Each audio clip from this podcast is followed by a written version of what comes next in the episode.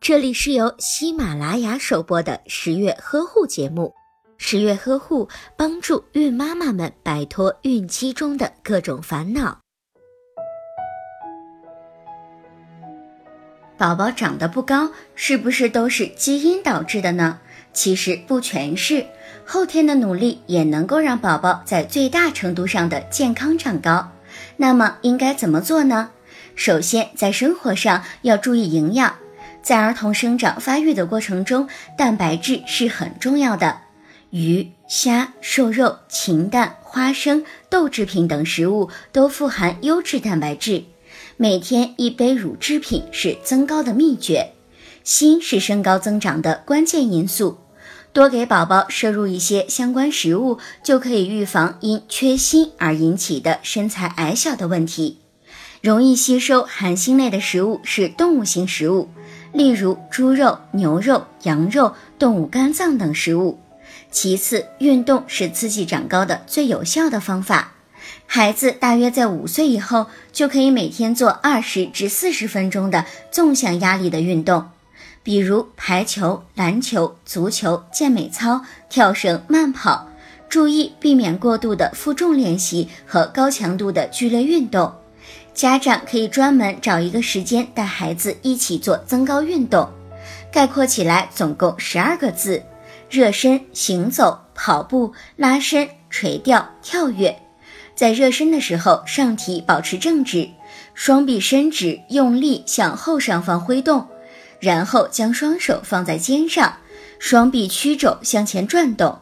行走要有力，并且需要大幅度的摆臂。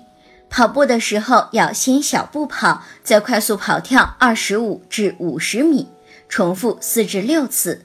拉伸的时候可以先垫起脚后跟，双臂伸直向上，再向左。右后方拉伸，重复六至八次。垂吊的时候，双手应该紧握单杠，使身体悬空下垂，以脚尖能够轻轻地触碰地面为佳。然后做引体向上的动作。最后练习跳跃，双脚同时跳起，用双手摸树枝、篮球板等高一些的物体，十次为一组，每组可以间隔四至五分钟。除此以外，自古以来就有“能睡觉的宝宝就能长个儿”的说法，这被大众总结出的规律确实是存在科学依据的。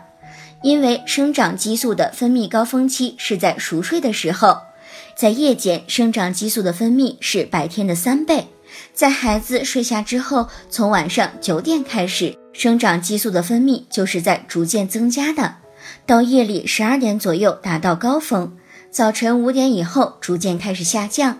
现在的孩子娱乐活动比较多，如果因为上网等原因经常的晚睡，孩子的生长激素的分泌就会受到影响。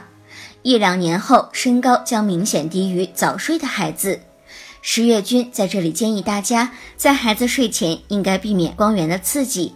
当宝宝连续看电视或者电脑两个小时以上，大脑就会很兴奋，从而抑制到生长激素的分泌。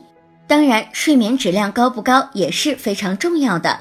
在宝宝睡觉之前，最好不要给他喂食东西，以免血糖水平会升高，抑制生长激素的分泌。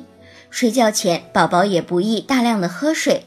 在夜里上厕所也会干扰到深度睡眠，从而影响到睡眠的质量。